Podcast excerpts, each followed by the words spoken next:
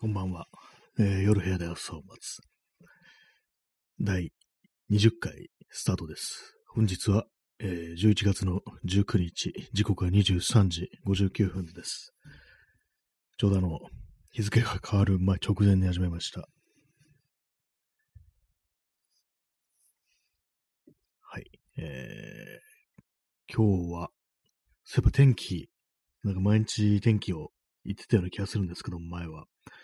えー東京は今日は晴れでした。まあ、の、日が短くなって、だいぶ、もうなんか午後になると、もう結構もう夕方みたいな感じになっちゃってますね、今のとこは。もう本当なんか3時ぐらい、15時ぐらいとなるともう結構もう一日終わりだなみたいな、一日というか昼間はもう終わりだなみたいな、そういう気分になりますね。今日は8時過ぎぐらいにこう来て、で、まあちょろっとこう、メールとか電話のやり取りをした後、掃除をして、で、掃除、結構その大きいものをね、こう、ばらして捨てるっていうことをね、捨てるというか、まあ捨てる準備ですね。こう、解体をしてたんですけども、結構まあ、これもういらないなと思って、捨てようと思ってたものを、それを片付けるということをやってました。総合してるチームをね、結構、時間かかってしまって、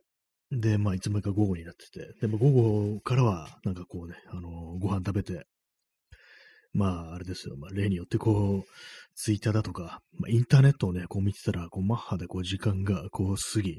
こう、いつの間にかこう、3時ぐらいに、15時過ぎぐらい、いや、もう16時前ぐらいになってたと思うんですけども、そこからようやく外に出たという、そういう感じでございました。まあ、耳かきさん、えー待ってた、ありがとうございます。そう言っていただけると嬉しいですね。今日はちょっとかなりあのだいぶ気分が盛り下がってるような、なんかそんな感じだったんで、あんまりこう、ちょっとやるのに、こう、時間が、始めるのに、この放送始めるのに時間がかかってしまったんですけども、なんとかこう、0時前にこうやってるという、そういう感じでございます。今日は、そうですね、その掃除をして、で、あのネジを買いに行こうという、まあそういう目標があったんで、で、あの、東急ハンズに、新宿ですね。東京は新宿の東急ハンズというところに行って、ネジを買っただけの一日でしたね。ネジ、ネジ、ネジというか、あの、つまみのついてるネジって言ったらなんかちょっと変ですけれども、あのー今やってるね、こう、DIY で使うためのつまみ付きのネジ、まあ、要は指で回せるネジですね。それを買ってきたと。まあ、のー締めたり緩めたりが簡単にできる、ね、そういうものを買っただけです。160円ぐらい、165円とか、そんなんですね。それを買って、その後写真展にちょっと一つ見に行って、で、まあ、そんなにこう、あれですね、あのー遅い時間でもなかったんですけども、もう帰ってきてしまいましたね。P さん、え星野哲郎はネジになるだけの人生。な、なんか、ね、こう、そうあれですね。かの有名な銀河鉄道39っていうね、こう、漫画のね、オチですよね。ネジになって終わりなんです。っていうと、まあ嘘ですけども、そう、ねね、あれなんですよね。こうネタバレしちゃうと、その機械の体をもらえるって言ってね、こう、言ったところ、ところ、いや、お前はネジになるんだってね。そういうただのパーツになるんだっていうふうに言われてしまうっていうね。そういう展開があったというね。漫画。まあ、アニメも、アニメもそうだったのかな。ね。アニメも見たはずなのになんかあんま覚えてないですね。しかもなんか、去年とか一昨年見たき、一昨年とかそのぐらいに見てた記憶があるんですけども、なんか意外意外と覚えてないですね。まあ、P さん、えー、グッ、ね、あの、親指をグッとね、こう、立ててる、ね、ギフトいただきました。ありがとうございます。初めて見ますね。結構いろいろやっぱり新しいのが出てきてますね。期間限定とかそういうあれなんですかね。え P さん、夢はネジを裏切らない。ねこれもなんか、本当忘れてましたけれども、なんかありましたよね。あの、松本零士のね、あの、牧原紀之っていう人が、あの、自分の歌詞、ね、曲の歌詞において、その松本零士のをなんかこう、ね、パクったみたいな、そういうのありましたよね。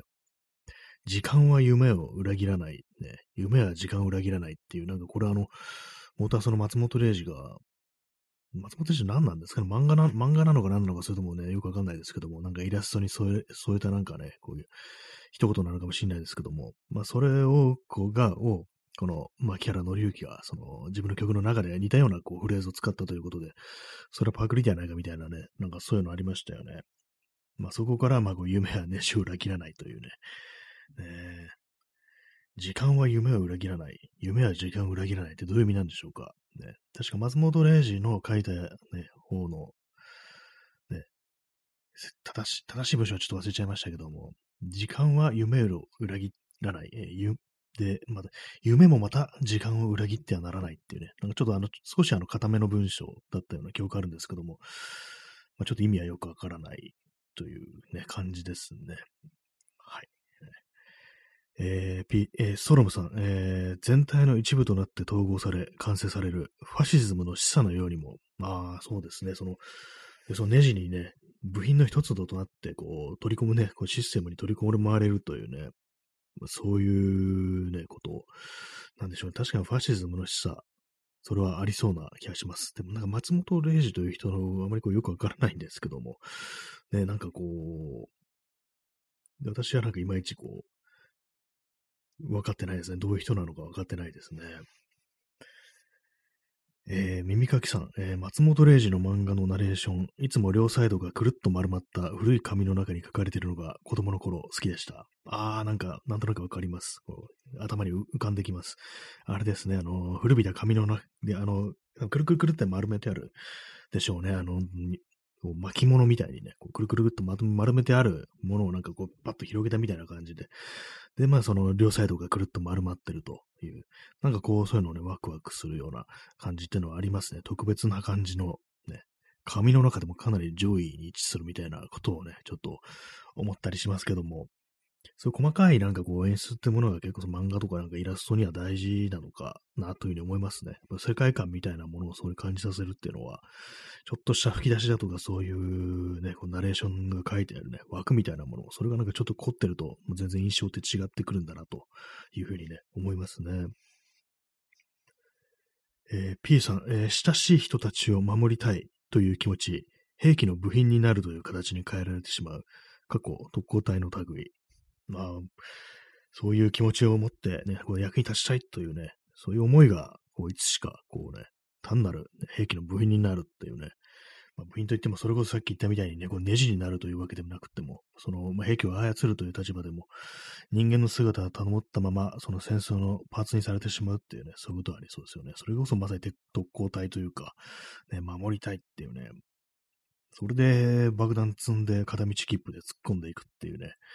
ことになるっていうね、そうなんですよね。兵器の部品ですもんね。ただそれ操縦して、ね、こう、標的にぶち当たるためだけの、ね、まさしく部品ですよね、本当にね。えー、インスタントコーヒーを飲みます。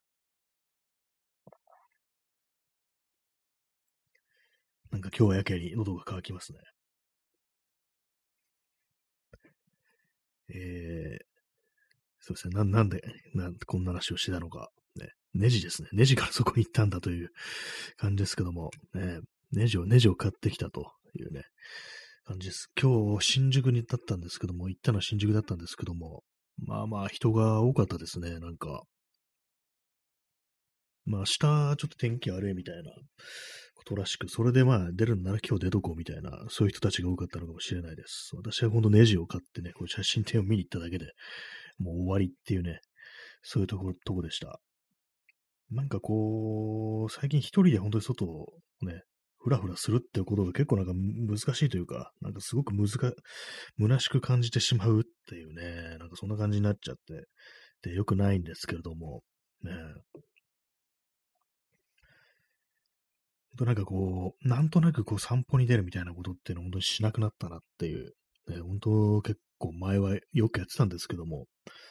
結構そう自分という人間からなんか結構大事な一部分が失われたような、そんな気持ちもしますね。で、まあ今日買いに行った、その指で回せるネジ何に使うかっていうと、まあこの放送で何度もね、もう去年から言ってますけども、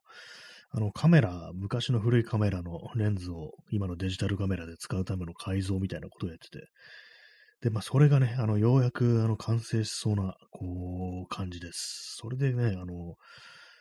この間、先々週ぐらいに一応試作みたいな感じでね、こう出来上がったんですけども、なんかあんまこう使い物にならないなという感じで、いろいろ改良を加えてたんですけども、そこであのー、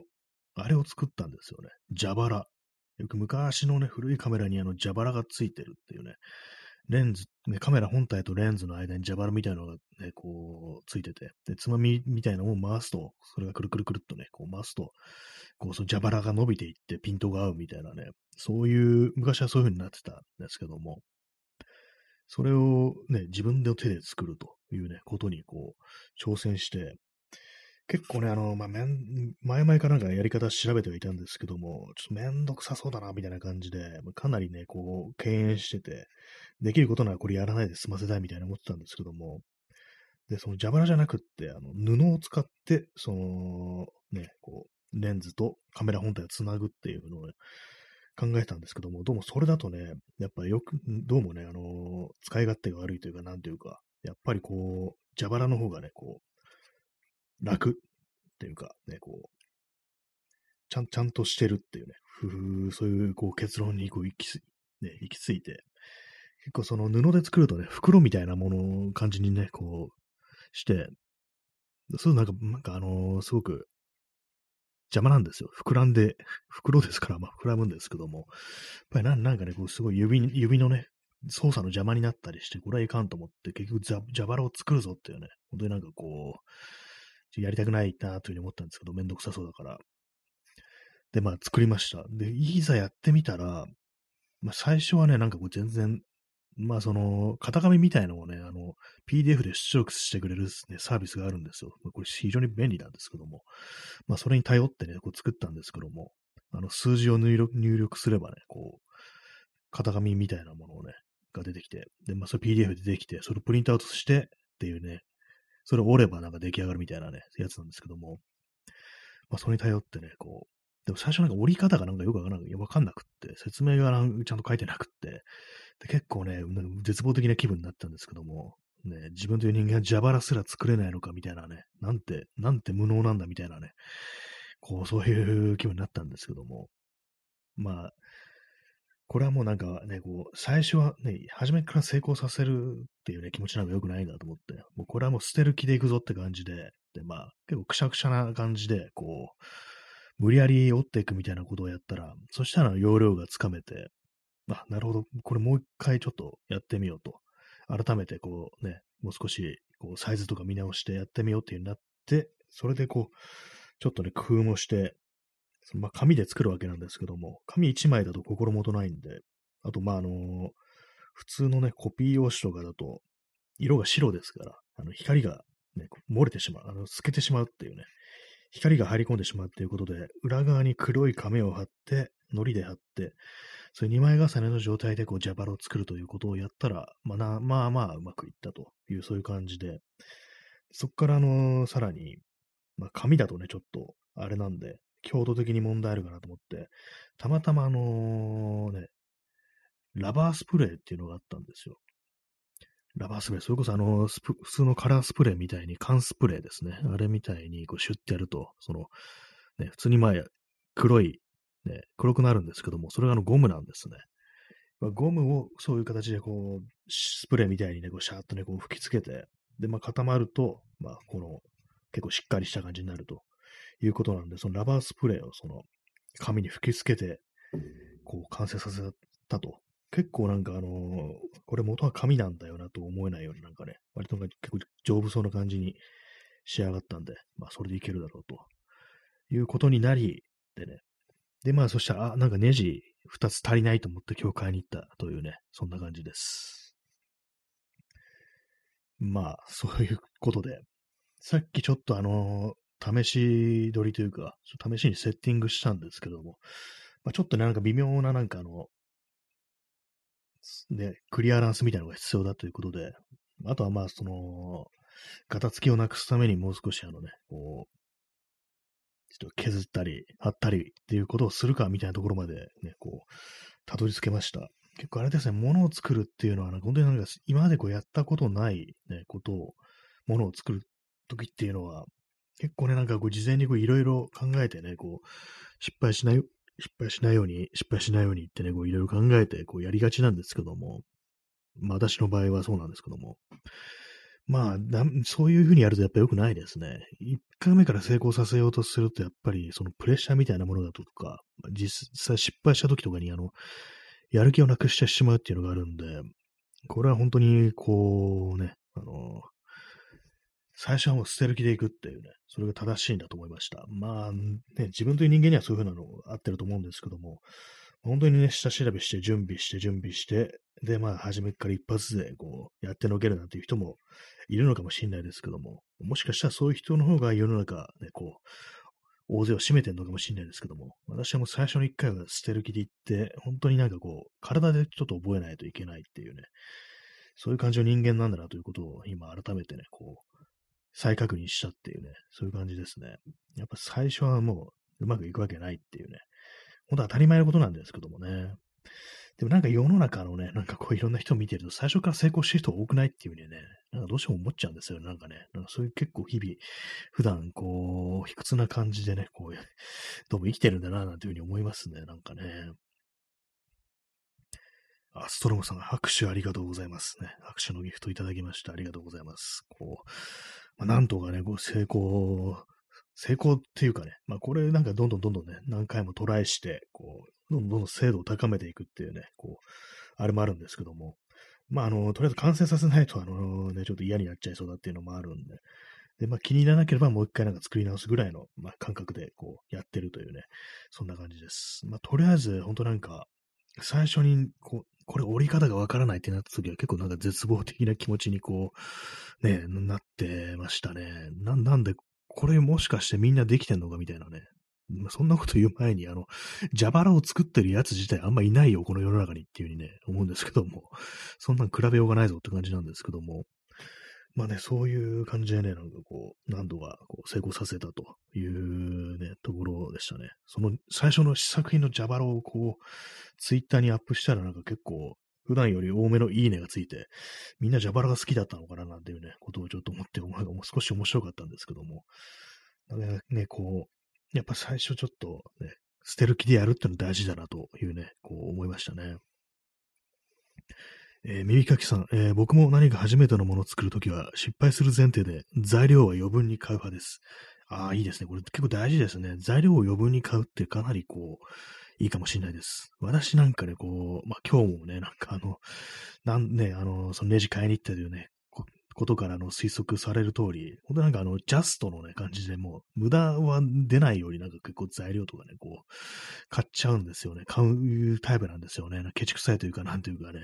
そういうのもあってしね、余ってもなんかこう、しょうもないなと思って、どうしてもなんかそういう感じのことをね、してしまうんですけども、やっぱりあれですよね。余分に買った方がいいですよね、普通にね。そうなんですよね。確かに本当にまあ、ね、余分に買っておけば、そういう手間もね、サイトラインもすぐできるからっていうのね、ありますからね。結構大事ですよね、そういうの、本当にね。ちょっと今、の床に磁石が落ちました。そのレン、蛇腹とね、あの、レンズを接続するのに磁石をこう、使ってるんですけども、どうもその磁石の粘着力が弱いっていうね。まあ、これもね、あの、まあちょっとね、ケチって100均の材料をね、100均のマグネットシートをね、こう、使ったんで、それでちょっとね、弱いんだと思います。やっぱりなんかちょっと、頑丈に作りたいときは、それこそネオジウム磁石とかね、その強力なやつを使わないとダメですね。えー、P さん、えー、最初からうまくいかない結果、投げ出してしまったことが本当に多い人生。あすごいわかります。それもね、私本当にそういうことありますね。なんかね、なんかあの前に大人でも感触を起こすことがあるみたいなね、話をしましたけれども、そういうの本当ね、ありますね。なんかね、まあ、感触って言っても別にぶっ壊すわけじゃないですけども、いや、ぶっ壊す時もあるな。そうなんですよ。最初からうまくいかない結果投げ出してしまった。本当に多いですね、なんかね。なんかそういうことを繰り返してうちになんか自己肯定感というか自尊心みたいなものがだんだんだんだん削られてっていろんなことがこうできなくなっていくっていうね。結構そういうことだったのかなっていうふうに思うんですけども、なんか何を取り、何をね、こう、に取り組むにしても、本当なんか、どうせできないっていうふうにね、やっぱ必ず思ってますね、やっぱりね。そういうふうに思うことが多いというレベルではなく、もう絶対そうみたいなね、感じで、だからこの、ジャバロを作るのにも、本当になんかね、こう、嫌だな、嫌だなと思いながらこうやってたんですけども、ね、なんかこう、その失敗を恐れずになんかできる、最初からうまくいかないっていうことを受け入れられるっていうのは一体、ね、どうしたらそういうね、こう、マインドを持てるのかななんていうね、こと本当思いますね。あ、耳かきさん、おむすび、ありがとうございます。ね、たくあんも脇についてますね。こう、深夜のおむすび、いいですね。夜食っていう感じで、ね、こう、ね、これは海苔が湿ってるタイプの多分おにぎりかなと思います。おむすびかなと思います。いいですね。私湿ってる、海苔が湿ってるタイプのおむすび結構好きですね。ありがとうございます。いただきます。おむすびいただきますっていう感じですけども。えー、コーヒー飲みます。なんか妙に喉が乾く感じですね。今日そんなにね、あの、外出たと言っても、ね、別に運動してるわけでもないのになんか、妙に喉が渇きますね。まあそうですね、最初からうまくいかない結果、私、あの、さね、あの、あんまりね、こう、あ、そうだ、えー、耳かきさん、えー、夕べは、えー、ラーメンとカツ丼食べたのでしょうか？あ、これはね、結構食べませんでした。さすがにね、食べませんでした。ね、ちょっとね、あのー、あの外にね、まあ、食べに行く、行ったわけではなくね、家にあるもんで済ませたんで、まあね、外にね、外食してたんだって、外食してて、さらにね、そのラーメンとカツ丼がある店があったのであれば、もしかしたらね、行ってたかもしれないですね。なんか結構そのくらい割となんかお腹空いてたんですけども、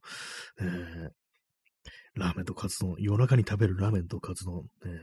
いいですね。無所帰りじゃないのにラーメンとカツ丼食ってる男になるっていうね、そういうこともたまにはあっては、あってもいいんじゃないかなっていうふうにね、ちょっと思いますね、本当にね。はい。えー、まあ、最初からうまくいかなかったことっていうので思い出すのは私、あの、ギターを、初めてあのエレキギターをね、こう、買って触った時、ギターってあれなんですよね。まあ、弦が張ってありますよね。で、まあ、その、ピアノとかキーボード、ね、みたいに、こう、一つのところをね、こう、押せば音が出るというわけではない。左手でちゃんと弦を押さえて、で、右手でピックを持ってね、まあ、指でもいいんですけども、それで弦を弾くっていうね、まあ、そういう、なんて言うんですかね、こう、こうしたら必ずこういう音が出るっていう感じじゃないということに私は結構ショックを受けたっていうのがあって、あの、ギターの奏法の一つとして、あの、チョーキングっていうのがあるんですけども、あの、ギターソロとかなんかでね、あの、音をね、ちょっとグインと上げるときに、左手で、まあ、左手でこう弦を押さえるんですけども、左指でね、左手の指で。で、それを押さえてからなんかぐっとね、こう力を入れて、弦をね、こう上下にこう曲げるというか、ね、なんかそういう動作をチョーキングというんですけども、そのね、チョーキングというものが、私、まあその、もちろんそのね、曲げ具合、ね、チョーキングの具合によってそのね、音程が変わるんですけども、それがなんか私にとってはね、大変なんか、ギターってこうなんだみたいな、ギターってアナログなんだみたいな、当たり前ですけども、当たり前ですけども、ね、その生の楽器なんだこれはっていうね、ことに、すごくなんかこう、びっくりして、ああ、なんか本当難しいなこんなん自分にできんのかなみたいなね、ことをね、思ったことがあるんですけども、まあでもそういうのもね、ほんとなんか触っていって弾いていって慣れていくうちに、当たり前のように指が動くというね、ことになるんですけども、やっぱりなんかこう、ダメな時っていうのはそういうなんか、あ、これはなんかこう、ね、自分の考えてたのと違うっていうところで結構嫌になってしまって、ね、こう投げ出すってことって結構あるんじゃないかなと。いうふうにまあ思うんですよね。まあなんかね、最初からうまくいかない結果、やっぱなんか頭の中でね、なんかこう、期待とかなんかそういうものが結構あると、こうやってこういうふうにやってこうやりたいなみたいな、でそういうなんかこう、やりやす、なんかこう自分のこう理想みたいなものがこうあると、逆になんかね、こう、うまくね、こういかないっていうのはありますよね。嫌になっちゃうっていうね。まあそういう感じなんか、想像力というものもなんかね、こう、考え物なのかなみたいなね、こう何も考えずになんかやるっていうね、こともそういうね、タイプの人の方がなんかこう、うん、上となんか続くみたいなね、そういうことありそうですよね。あ、耳かきさん、今、今延長させていただきました。ありがとうございます。リクエストありがとうございます。えー P さん、えーパリパリ海苔、海苔のかけらが床に落ちやすく、食べ物を無駄にしたとが、ととがで、えー地獄に、過去、リスクヘッジとしてのしっとり海苔。そうですね、パリパリの海苔ね、ちょっと落ちていきますからね、あれね、どうしてもね、なんか、確かになんかもうかけら、かけらなんかね、海苔のかけら落ちたのを見ると、なんかもったいないことしたなみたいな、ちょっと思っちゃいますね。なんか他の食べ物に比べてなんか海苔ってちょっともったいない感っていうのがね、こう、あるんで、特におにぎりなんかは、なんか海苔の存在感がね、すごくなんか大きいっていうのがあるんで、それもあってね、少しでもちょっと海苔を失ってしまえば、ね、これはなんかこうもうね、あれ、それこそあれですけど、純血が失われたみたいなね、なんかそんな気分になっちゃいますね。ね、海苔が剥がれたおにぎりなんてっていうね、感じになっちゃいますね。やっぱりそういう感じでね、あのー食べ物を無駄にしていくと地獄に落ちるっていうね、ありますからね、この国ではね。やっぱりそういうのを避けるために、まあ、リスクヘッジとしてのね、こうしっとり海苔というね、そういうコメントをいただきましたけども、確かにね、もうそのしっとり海苔した方がいい、しっとりしたね、ん海苔の方がいいかもしれないですね。湿った海苔最高っていうふうに、ね、思いますね。みんなも、皆さんもね、こう、どんどんどんどん、こう、湿った海苔のおにぎりを買っていきましょう。また自分で作っていきましょうというね、ことを思ったりします。はい。あちゃんつさん、えーチョコ、ありがとうございます。チョコのギフト、ありがとうございます。えーこれ、あの、板チョコですね。板チョコ。ロマン、いや、ありますね。やっぱり板チョコっていうのはね。まあ、ね、こうブロック型になってて、こうパキッとね、割れるというね、なんか、なんなんなんですかね、この形っていうのはね、結構面白いですけどもね。オリジナルは何なんでしょうか？多分まあ、アメリカとかのね、なんかこう、ね、製菓会社が出したものなんでしょうけども、なんかね、こう、夢のある形してますよね、チョコレートっていうのはね。こう、粒がなんか本当に包装されてるような、ああいうのもまあいいですけども、なんかこの板、板チョコってなんか独特のなんか、ときめきみたいなものをね、こう感じますよね。実際買って食べてみると飽きたりするんですけどもね。板チョコモナカはね、なんかいいんですけども、ね、単体だとちょっとなんか結構大変だなみたいな気持ちになる時がね、板チョコってありますね。まあそんな食べる機会ないですけどもね。コーヒー飲みます。なんか飲み干してしまいました。ね、こう。三口で飲み干してしまいましたね、なんかね。はい。ね、まあそういう、あれですよ、本当うまくいかなかったこと。ね、ななんかこう、何かに取り組むにあたって、本当になんか最初からうまくいくわけはないっていうのは分かってるんですけどもね。なんかこう、その、今特になんかあの自分より上手い人だとかね、こううまくやる人っていうのが、こうね、成功させる人、成功させてる人、ね、こう全然自分より全然上の人っていうのがこ、そそれこそインターネット経由で、すごくね、こう、入ってくるんで、なんかこう、その、いろいろね、あのー教材みたいなものだとかね、こう、そういうものが、こう、学ぶにはね、こう、いい材料みたいなものが、そのネット上にはすごくたくさんあると思うんですけども、その反面自分より全然上の存在というものが、こう、常にこう、ね、目につくというね、こともあって、それでやる気を失わせるっていうことも結構あると思うんですよ。私もね、なんかこう、いろいろありますもんね。なんかね、こう、自分がやってもこれ意味ないんじゃないかなみたいなことって本当すごくよく思ったりするんで、まあ、そんなこと思っても仕方ないっていうね、こと言い方しますけども、やっぱりその人間の感情というものはどうもコントロールね、しがたいところがあり、なんかどうしてもどうしてもなんかね、こう、取り組めないみたいなね、風にね、ありま、なりますね。本当なんか失敗を恐れるし、最初からうまくいかないと、ね、こう腹を立てるし、っていうね、感じでね、本当なんか自分も子供の頃からなんかこう全然何かね、こう、あんま変わってないなっていうふうに思いますね、本当にね。ね、皆様が、あの、挫折したこと、投げ出してしまったこと、情報をね、ちょっと募集したいなと思います。なんか人のそういう話を少し聞いてみたいような気がしますね。なんですかね、私のこう投げ出してしまったことっていうのは、ね、こう、なんだろう、結構いろいろあると思いますね。耳かきさん、えーゲームのハイスカを出してネットで見ると別次元の人がいて絶望します。あーこれもね、なかなかね、本当そうですよね。全然な上位ね、見ると、こうなんだこの自分のね、これはみたいなね。なんか結構得意げなになってたけれども、ね、こう、あれなんですよね、本当にね。かなりきつくなりますよね、そういうので見るとね。これなんかあの、まあ、スコア、スコアとかね、まあ、もそうなんですけど、結構あの、対人、ね、こう、対プレイヤー同士でなんか競い合うような、ほんと直でね、こう、そういうものだとね、本当になんかボコられまくって、ね、ほんとね、一方的にね、なんかこうやられて、こうね、なんか絶望するっていうね、これもやってもしょうもないな、ついていけないな、みたいなね、なんか本当に神業みたいな、ね、こう、ね、人間がこういたりして、もうやる気ないわ、みたいなね、結構そういうのってあると思うんですけども、割とその辺がなんか、そういうね、こう、人と人とがね、こう、お互いね、こう一緒の場でプレイするようなね、こうビデオゲームなんかだとね、結構そういう場を作るっていうことに対してもかなりその開発側っていうのが気を使うみたいなね、そういうこともあるみたいですね。同じぐらいの腕前の人たちをこううまくマッチングさせないと、ね、いけないというね、ところでね、まあ、昨今マッチングアプリなんてものがありますけども、あれもね、なんか同じぐらいのスコアのね、男女、まあ、男女だけにもとどまらないですけども、同じね、こう、スコアの利用者マッチングさせようみたいなことを考えたりするんですかね、AI とかがね、よくわかんないですけども、多分ないか。AI に、AI に判断させてどうするんだっていうね、なんか、こと思いますけども、ね、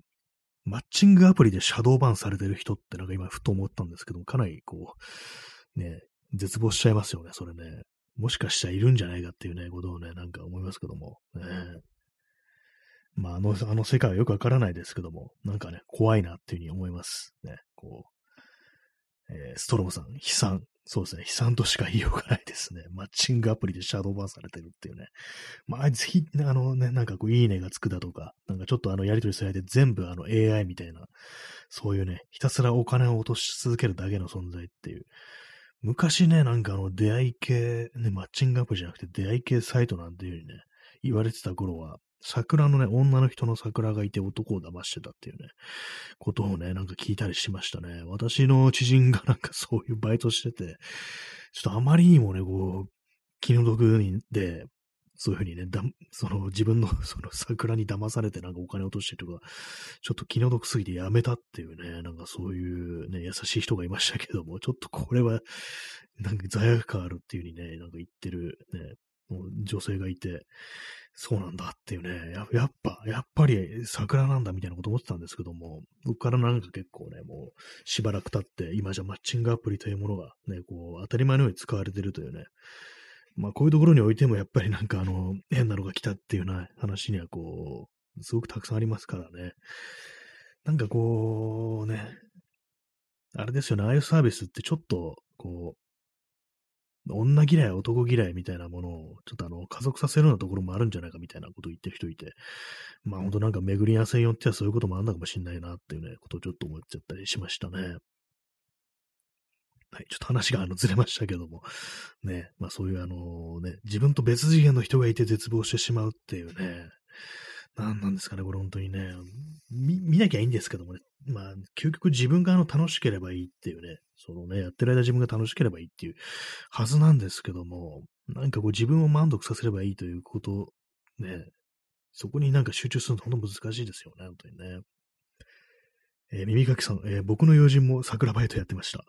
ブラインドタッチがめちゃくちゃ速くなったと言ってました。あもうかなりの文章量を打ち込むんですね。やっぱりね、でも結構あ、ね、あの、バイトとしては割となんか割がいいっていうね、そういうことだったのかもしれないですね。まあその時給とかあんま聞いたことないですけども、ね。なんか割と一時期ね、なんかそういう話よく聞きましたよね。なんかね、桜のバイトやってるよっていうね。私のそのね、知り合いはあの女性でしたけども、一応なんか女性だというだけまだマシだったのかなってこと思いますね。私あの昔聞いた、ね、あの、昔聞いてたらね、リリー・フランキーのね、あの深夜ラジオで、リリー・フランキーのね、いとこがその桜のバイトをやってたと。でね、その、まあ、女性をね、装うんですけども、実際はなんかモヒカンのパンクスなんだよねっていうふうに言ってて、まあ、相手はもう全ね、全然普通のね、女の子だと思ってるのに、ね、こう実際にね、それ、ね、文章作ってんだ、モヒカンのパンクスっていうね、なんかそんなオチがついたらしいんですけども。まあ、そうなんですね。なんかね、結構ね、いろんなね、ことがありますよね。ブラインドタッチめちゃくちゃ速くなるって、これは結構ね、なかなかのね、こう、メリットというか、なんというかね、まあ、早い、早いに越したことないですからね、なかなか、ね、そういうのありますよね。やっぱりなんかその手のね、感じでこうガタガタガタって打ってるとね、もう嫌おなしにね、早くなりますよね、本当にね。まあでも人を騙すっていうね、こうまあなんか具体的にね、私その知り合いから聞いたのはどんな感じなのって聞いたら、あの、まああの会いましょうっていうふうに言って、で、まあ呼ぶんですけども、え、どこにいんの？いないじゃんって言って、もういいっつってね、ちょっとなんかね、怒った感じでか、もういいから、もういい帰るっていうふうに、ね、言ってね、なんか、本当なんか騙してますよね。なんかね、こう、まあ、さすがにここまでやってるとさらに、かなり、かなりね、あの、罪悪感もあるんだろうなというね、感じでね、まあ、えげつないですよね。まあ、あの時代からね、したら本当になんかこうね、あの、今みんな普通に使っ、みんなとは言えないですけども、かなりね、もう使ってますからね、本当にね。怖いですよね、なんかね。桜バイトの話になっちなってしまいましたね、なんかね。まあでもね、あれもね、ほんとこう、怖いです。もう怖いとしか言いようがないです。怖い以外のね、なんかあの リアクションが出てこないですけども。まあ私はやろうというね、やろうという気は、利用とし、ね、利用しようという気は、まあないです。はい。ね。それであの、うまくいかなくって挫折したこと、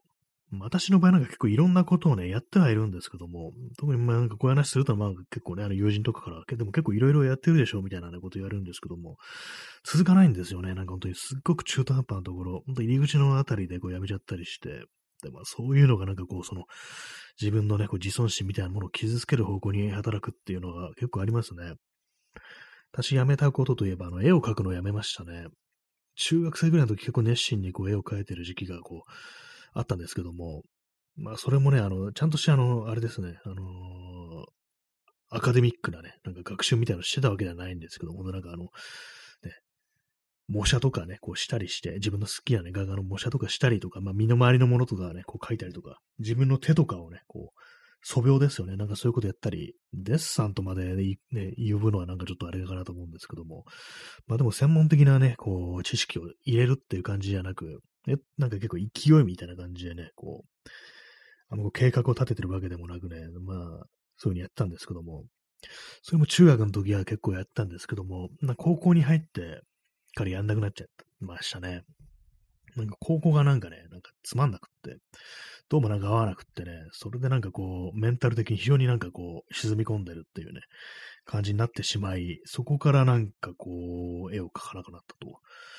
いうね、感じになりましたね。まあでも、ああいうのね、その絵を描いてるとき、最初の頃はね、なんか少しあのね、楽しんでるっていうところだったんですけども、やっぱなんかいろいろなんかね、こう、ちょっと、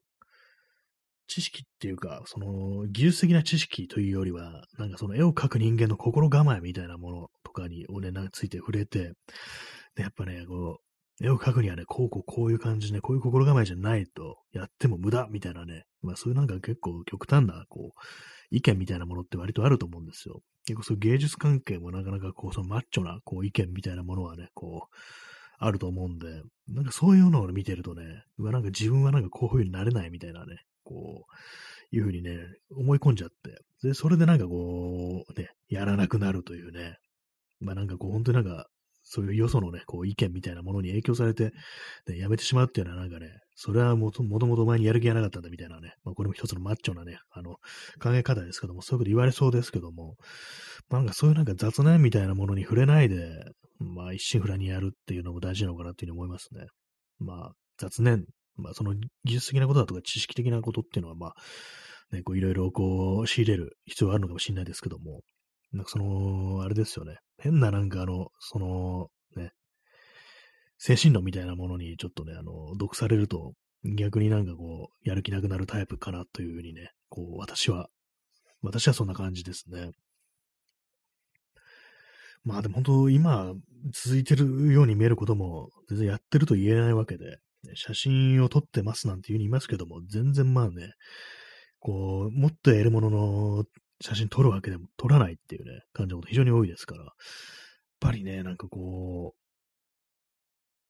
う、やめてるような、技術上のなんかこう、やめてるみたいなね、なんかそんなことってすごく多いですね。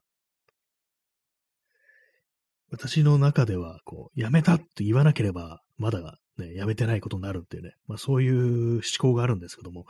冷静に考えたところやめてるよね、みたいなね、感じになってるものは非常にこう、ありますね。まあ、今回そのカメラ、ね、カメラのね、こう DIY、これ本当なんか1年ぐらいね、ほったらかしたんで、こうね、もうダメかみたいに思ってたんですけども、これは結構例外的になんかでき、できてますね。なんかね、本当にね。本当に一度なんかくじけると、なんか再チャレンジできないんですよね、なんかね。まあ、なんかこう、何かをやるってことは本当難しいですけども、えー、P さん、えー、最後に書き込んだ方が勝ちでも。これはなんか、結構掲示板のなんかバトルの感じですね。こう、なんかありますよね。なんかね、こう最後に書き込んだ方がね、勝ちっていうね。こう。で、まあね、その、書き込んでない方はね、なんか、あ顔ま、顔真っ赤にして何反論してんの必死だなみたいなね、こうちょっと2チャンネル風のね、こう言い回しありますよね。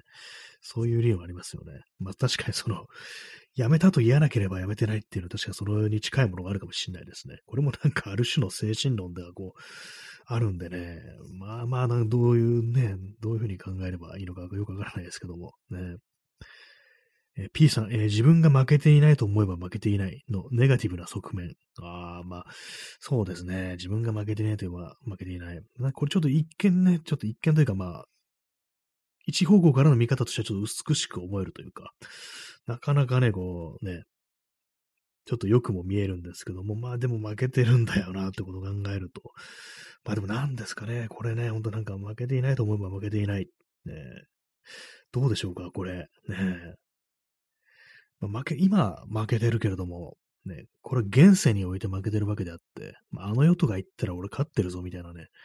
まあ、そういう思考もちょっと必要かななんていうね、ことをちょっと思ったりするんですけども、なんか意味何よくわからないですね。ね自分が負けていないと思えば負けていない。ね、なかなかね、こういうのってなんか本当言葉の使い方とかで全然こう意味が逆転してくるというか、そのポジティブ、ネガティブの印象がかなり変わってくるんで、まあね、もうどうとも言いようがないんですけども、ね、まあ、それが本当になんかこうね、ネガティブになる時もあれば、こうポジティブにね、移ることもありっていう感じで、私がね、今なんかこういろいろごちゃごちゃね、どうのこうの言って、ね、こう、まあ、全然あんま写真とか撮ってないけど、やめていないっていう風にね、こう、言ったとしますよね。まあ、これはあのー、やめてるよねっていうね、ふうに思っちゃいますね。何なんですかね、本当にね、これね。これ、なんかかなりなんか、あの、マイナスな感じになってますけども。まあ、あの、基本的に、やっぱりあの、ね、まあ、夢中になれることってのが一番なんだなというね、ことは思います。ということはなんか自分がね、こう、夢中になれることがないっていうのは、何もやるべきではないのかみたいなね、なんか、これもね、極端な感じになりますけども、何なんですかね。皆様何をやってる、あの、このアンパンマンのね、あのー、エンディングテーマでしたっけオープニングでしたっけ？なんかありますよね。アンパンマン マーチでしたっけ、ね、何が君の幸せ、何をして喜ぶ、わからないまま終わる、そんなのは嫌だっていうね。これ、柳瀬隆の詩らしいんですけども、わかんないですね。なんかね、正直に私ね、何をして喜ぶっていうね、ほんとなんかこの外でもたびたびそういうこと言ってますけども、なんかもう喜びがないっていうね、なんかそんな話をしてるときありますけども、うん、何が、ね、私の幸せであり、何をして喜ぶんでしょうか。わかりませんっていうね、わからないまま終わりそうですっていうね、本当になんかもう早く終わらせてくれっていうような感じの時もありますけども、ね、なんかね、ない、ないですね、特にね、なんか本当に、喜びがない、楽しい、本当なんかこう楽しいっていう、ね、あれがない。まあ、この放送、ラジオはどうなんだと言われると、なんかちょっとね、嫌ではないが、なんていうんですかね、本当なんか結構こう、私あの、こんな話をしてると友人とかにね、なんか割とこう、それあの、その、なんか、なんかこう、理想が高いというか、なんか理想がでかすぎるのではないかみたいな、なんかそんなこと言われるときもたまにあるんですけども、まあそういうところがね、あるんですよね、なんかね。一番上を見てね、ああじゃないから、もうこれはもうダメだみたいな感じでね、01思考っていうね、これね、ほんとなんか、こう自分が本当に幼い頃とかをね、思い出してみると、その頃からあるんですね。こう、本当にね、小さな子供の頃からそんな感じだったという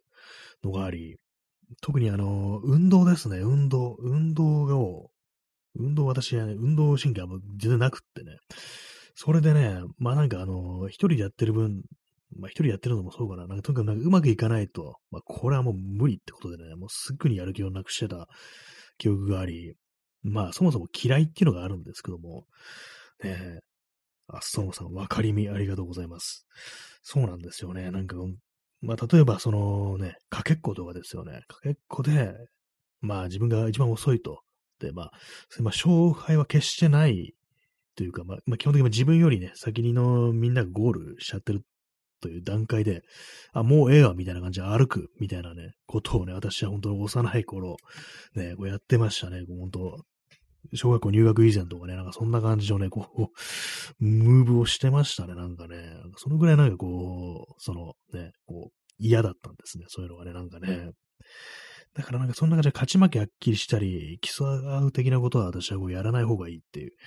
まあそういうことは割と思うんですけども、まあそもそも好んでないんですけども、ほんとなんかあの、ね、あの、中学とか高校であの、柔道のね、こう、体育で柔道をやるときあったんですけども、それもなんか嫌でね、これ前も同じ話しましたけども、なんで相手をね、掴んで投げたりしなきゃいけないのかみたいなね、別に嫌いでもない相手になんでそんな戦わねばならないのかみたいなことを結構思ってて、で、ひたすらなんかあのね、技をかけらないように逃げるっていうね、こう、そういうこと言ったからなんか、ね、違う意味で強いなんていうふうになんか言われたことありますけども、なかなかこいつは技をかけさせないみたいなね、感じでね、いいふうに言われたことありますけども、まあそのあれですね、争い、争うのは本当なんかこう、嫌ですね。はっきりとね、こう、数字的なもので結果が現れるようなことっていうのもね、私はこう、嫌う傾向にこうありますね。向いてないですね。それをして喜ぶね、っていうタイプではね、こうないですね。まあ、かといって他のことがなんかね、こう続くかというと、そういうわけでもないんですけども、ね。まあ、さっき言ったみたいにね、こう、絵を描くのもね、こうやめちゃいましたし、ね、こう、楽器もほんとすごく中途半端でね、こう、長いことね、こう最初にギターを手にしてから結構な時間が経ってますけども、やっぱ日々ろくに弾いてないですからね。で、バンドとかもね、組んだ、組んでも、やっぱね、こう、やめちゃうというか、なんとなくね、こう、そのや、やめるというか、熱意がないんですね。そもそもなんかね、あんまりね、そのスタジオに入って、ああでもね、こうでもねっていう風にね、まあ遊ぶのはまあ好きなんですけども、きっちり練習したりだとか、ライブをやろうだとか、曲を作ろうだとか、まあそういうところに行くと、途端になんかピタッと止まってしまうみたいなね。まあそういうなんか、何かこう作り出したりだとか、まあそう人前で演奏するとかっていうのは割と結果が出るっていうね、まあそういうことだとまあ思うんで、その結果みたいなものを私は見たくないのかなというね、ことをね、ちょっとね、本当思いますね。なんかそういうのにね、避ける傾向に、こう、ほんと子供の頃があるというふうに思いますね。あ、耳かきさん、えー、ジン作りましょう。読みたいです。ありがとうございます。そういう風に言ってもらえると、本当すごくなんかね、励みになりますね。そうなんですね。ジンを作るという話、これ最初に出たの、いつでしょうか？なんかもう1年ぐらい経っているような気がするんですけども。ねそうですね。そういう、確かにね、こう、ね、そういう風に言っていただけると、本当すごく嬉しいですね。なんかね、こう、ネタみたいなものをね、これちょちょっとなんか喋ったりこうしたんですけども、なんかこうそうなんですね。最近の自分の感覚から言うと、なんかね、やっぱまたね、本当に良くない傾向です。本当にこう、自分がね、こう書いても、自分よりうまくできる人、うまくね、こう作れる人、書ける人いるのに、一体何の意味があるのかみたいなことをね、どうしてもね、こう考えてしまうと。で、同じようなネタみたいなのをね、やってる人がいると、あ、もうあかんみたいなね、本当良くないです。ね、こういうふうに言っていただけてるというね、こういう、そういうことがあるのにもかかわらず、こういう卑屈になるというか、なんというかね、意味がないなんていうのはちょっとね、間違ってるというふうにね、まあ、我ながら思うんですけども、そうですね、なんか、ね、本当他の人がなんか自分よりうまくやるんであれば、ちょっとそうですね、ひねりを加えてっていうふうに、こう、するのがいいかもしれないですね。今ちょっと思いついたんですけども、あんまだ他の人がやってないような変なものにしてみるっていうね、ちょっと変な視点にしてみるだとか、おまけでなんかつけてみるみたいな、そういう感じに、確かにそうですね、すればいいのかもしれないですね。本当なんかこう、そういうにね、作りましょうっていうね、びっくりマーク付きで言っていただけるのとすごく嬉しいです。ありがとうございます。ねなんか本当になんかすごく、本当自分のなんか性格みたいなところに、そういう卑屈さ、卑屈とまでいかないかもしれないですけども、どうせ無理的なものが本当になんかね、こう、染みついてて、まあ、多分なんかこういうのって本当になんか、ね、こう、生育、ね、幼少時時になんかあったのかなみたいなね、ことをね、割とちょっと思ったりするんですけど、たまに考えるんですけども、何なんですかね。これね、なんか結構かなりプライベートなね、感じのね、話なんですけども、あんまりこう人にね、話さないね、ことなんですけども、結構ね、あの、私、子供の、その、さっきも言いましたけども、運動神経がほど、こう、悪くって、ね、それがなんかね、すごく引け目みたいなものとして、こう、あるんじゃないかなというふうにね、こう、思うことがあるんですけども、っていうのも、父親がね、割となんかね、こう、そういうね、なんか野球とかね、なんか、あれですよ、子供が生まれたら、なんか、ほんと、キャッチボールとかしたいとかね、なんかそういうようなね、かなり昭和な感じですけどもね、なんかね、どうもなんかそんな感じだったらしく、ね、で、私にね、そういうことやらせようとするんですけど、まあ、全然できないもんですから、で、これ結構嫌すぎてね、私の記憶もちょっと曖昧になってるんですけども、なんかね、結構ね、無理やりなんかやらされて、で、なんかちょっと怒られながらね、なんかね、こう、やったようなね、記憶がちょっとあるんですよね。かなり幼い頃ね。まあ、あんまこう、そう嫌すぎてちょっと自分の記憶曖昧になってるかもしれないですけども、なんかね、そういうところので、なんかこう、うまくいかなかったっていうところが、なんか後の人生に影を落としてるんじゃないかみたいなことは、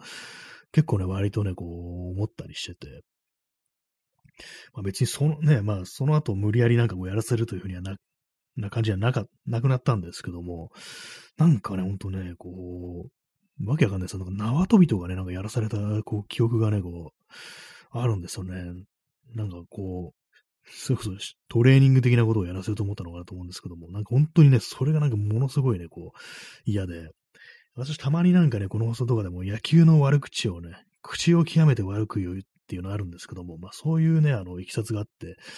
私あの、野球というものをね、あの、心から憎んでるっていうのがね、こう、あるんですよね、なんかね。でも野球をね、野球を見てる奴らも敵だみたいなね、まあそれそこまでやらない、言ったらちょっと間違ってますけども、で、なんか本当になんかそういう結構ね、ヘイトみたいなものはね、野球というか、球技に対するヘイトかなりね、ありますね。サッカーにはあんまないんですけども、サッカーはあの、イギリスのなんかフーリガンとかでね、あの、暴れられるから、あれがいいみたいなね、別に私暴れたわけじゃないですけども、なんかそう、そういうの、そういうなんかめちゃくちゃやっても OK みたいなところがあるんで、ね、サッカーだけあの例外的に私の中ではね、ちょっと地位が高いんですけども、野球はもう完全にね、アウトですね。あのバットなんてものは人を殴るためにあるんだというね、そういう感じですね。え水を飲みます。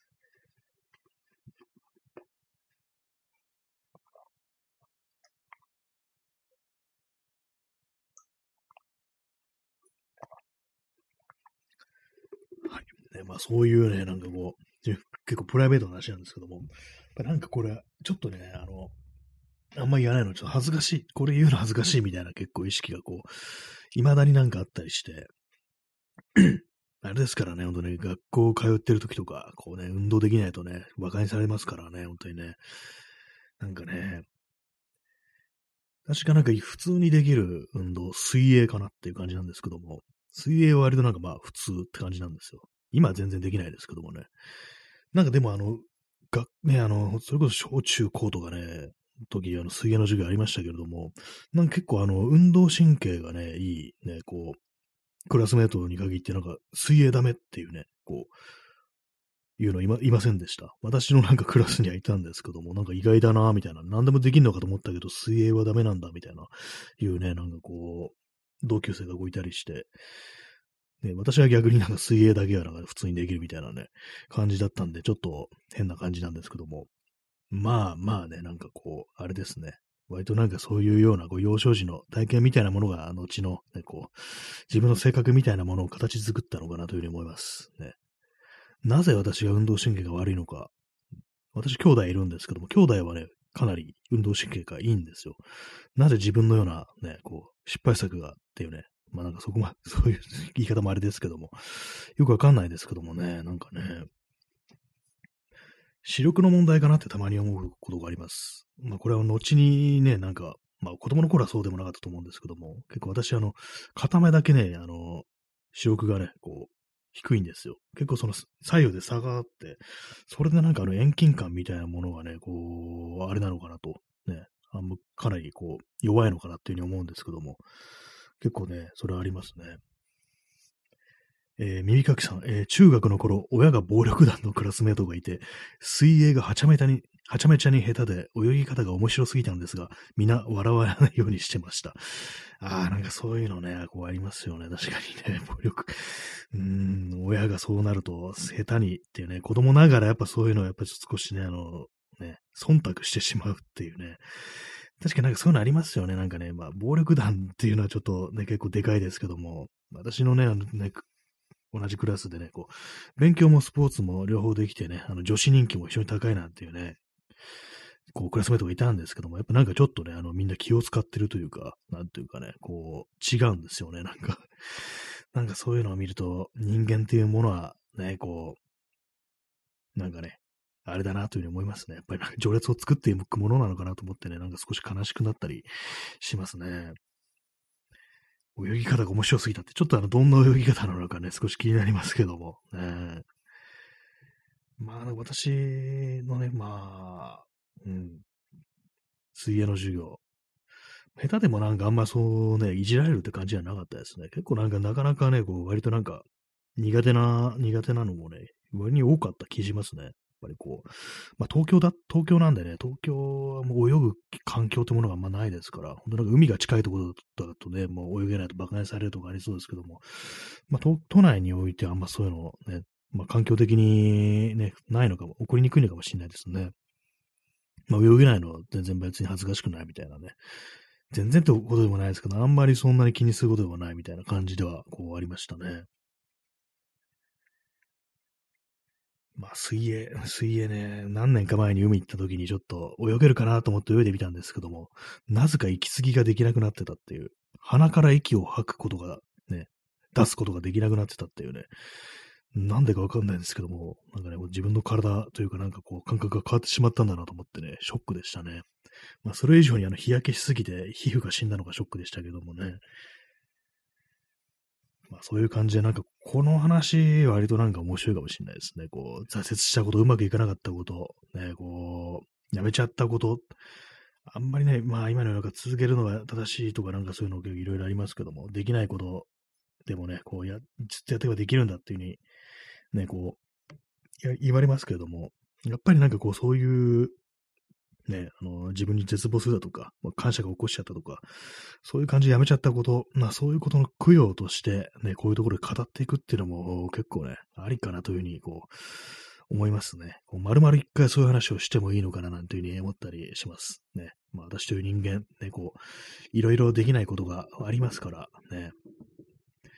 まあでもあんまこうチャレンジ自体あんましてないですね、よく考えたらね。なんか冷静に考えるとね。まあそれはそれであれなんですけども。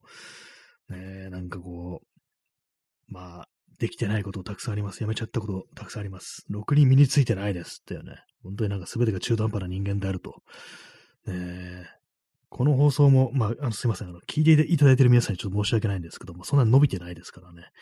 SNS とかでもフォロワーは全然一向に伸びずっていうね、感じの人間だ。全てがなんかこう、ね、うだつの上がらないタイプの人間だと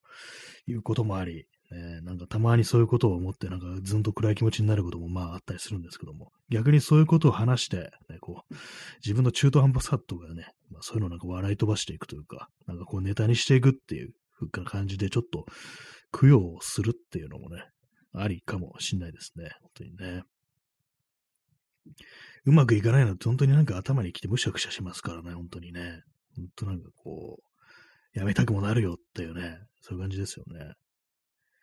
まあ、そういうのを超えて、なんかこうやらずにやれないっていうのは、まあ自分に向いてることなのかなと思うんですけども、まああんまないなっていうね、まあやってみてないだけなのかもしれないですけども、ね、まあそんなことを思ったというね、感じでした。はい。まあそのようなわけで、本日11月19日日付変わって、えー、11月20日になりましたけども、ね、こう第19回目かな。の放送第20回目ですね。20回目の放送をお送りしてまいりましたけども、いかがでしたでしょうか？まあ、そんな感じで本日も皆様に1時間、計1時間お付き合いいただき、えー、誠にありがとうございます。ね、本日11名の方にお越しいただき、えー、辛抱強い方が今8名残ってらっしゃるということで、ね、毎日毎日ありがとうございます。いろいろコメントもね、たくさんいただけて、すごく嬉しいです。ありがとうございます。ちょっとジンもね、本当ね、あのー、なん形にしたいっていうふうにね、ちょっと思いますね。はい。まあ、そんなわけで本日、えー、ご清聴ありがとうございました。それでは、さようなら。